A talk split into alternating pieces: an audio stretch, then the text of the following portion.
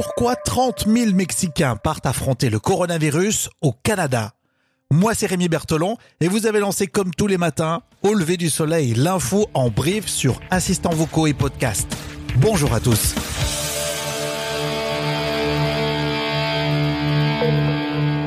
Au lever du soleil? Avec Rémi. Dans son hameau près de Mexico, José Luis n'a plus que quelques heures avant le grand départ pour le Canada. En France, on parle de vacances, mais là, c'est un autre voyage.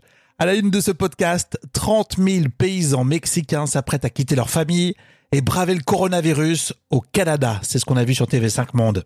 Je prépare ma valise. J'emporte juste le nécessaire, surtout mon gilet pour le froid. Il faut dire qu'il y a besoin de main-d'œuvre au Canada. Alors que la pandémie fait rage, l'agriculture canadienne est paralysée, à court de bras.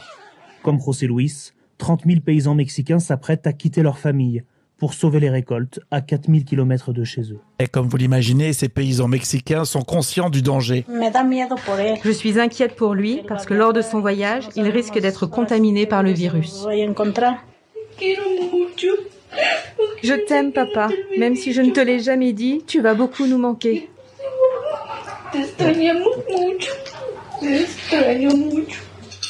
Ouais, il faut voir les images. Hein. Son mari quitte la campagne déserte du Mexique pour se retrouver pendant sept mois au Canada. Le soir même, l'aéroport international de Mexico est vide, ou presque.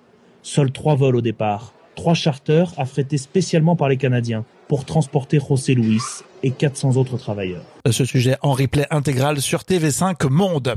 Alors on va rester au Canada, le Canada qui est incapable de nourrir ses deux pandas qui vont repartir à la maison, c'est-à-dire en Chine. C'est le zoo de Calgary qui va devoir renvoyer ses deux pandas géants en Chine en raison d'une pénurie de bambou. Il est généralement importé justement de Chine par avion.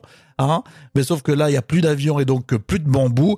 Il devait rester au Canada jusqu'en 2023 dans le cadre d'un accord de 10 ans avec la Chine. C'est de la vraie diplomatie, vous le savez. Et ces animaux ingurgitent généralement notés environ 40 kilos par jour. Rien que ça. Enfin, pour terminer, Washington accuse Pékin de tenter de pirater la recherche d'un vaccin contre le coronavirus. C'est ce qu'on a entendu sur RFI. La police fédérale américaine a émis un avertissement officiel mercredi. Un geste qui aggrave les tensions déjà vives entre Washington et Pékin au sujet de la pandémie, comme vous l'imaginez. Hello China, don't hack our data on COVID-19. Thank you very much. Allez, dans l'actualité musicale, Bruce Springsteen a dévoilé un album live qui est disponible sur son site officiel. Vous pouvez l'acheter pour 9,95$. Les profits iront à une association du New Jersey. Un live de 1981. C'est pour cela que si vous lancez Au lever du soleil la playlist sur Deezer ou Spotify, vous écouterez un titre du boss Bruce Springsteen. Nous sommes aussi sur les assistants vocaux. OK Google, quelles sont les dernières infos au lever du soleil? Et Alexa active au lever du soleil podcast. Et puis, dans l'épisode précédent, on se demandait si l'Angleterre réussissait mieux son déconfinement. Écoutez, et dans tous les cas, passez une bonne journée.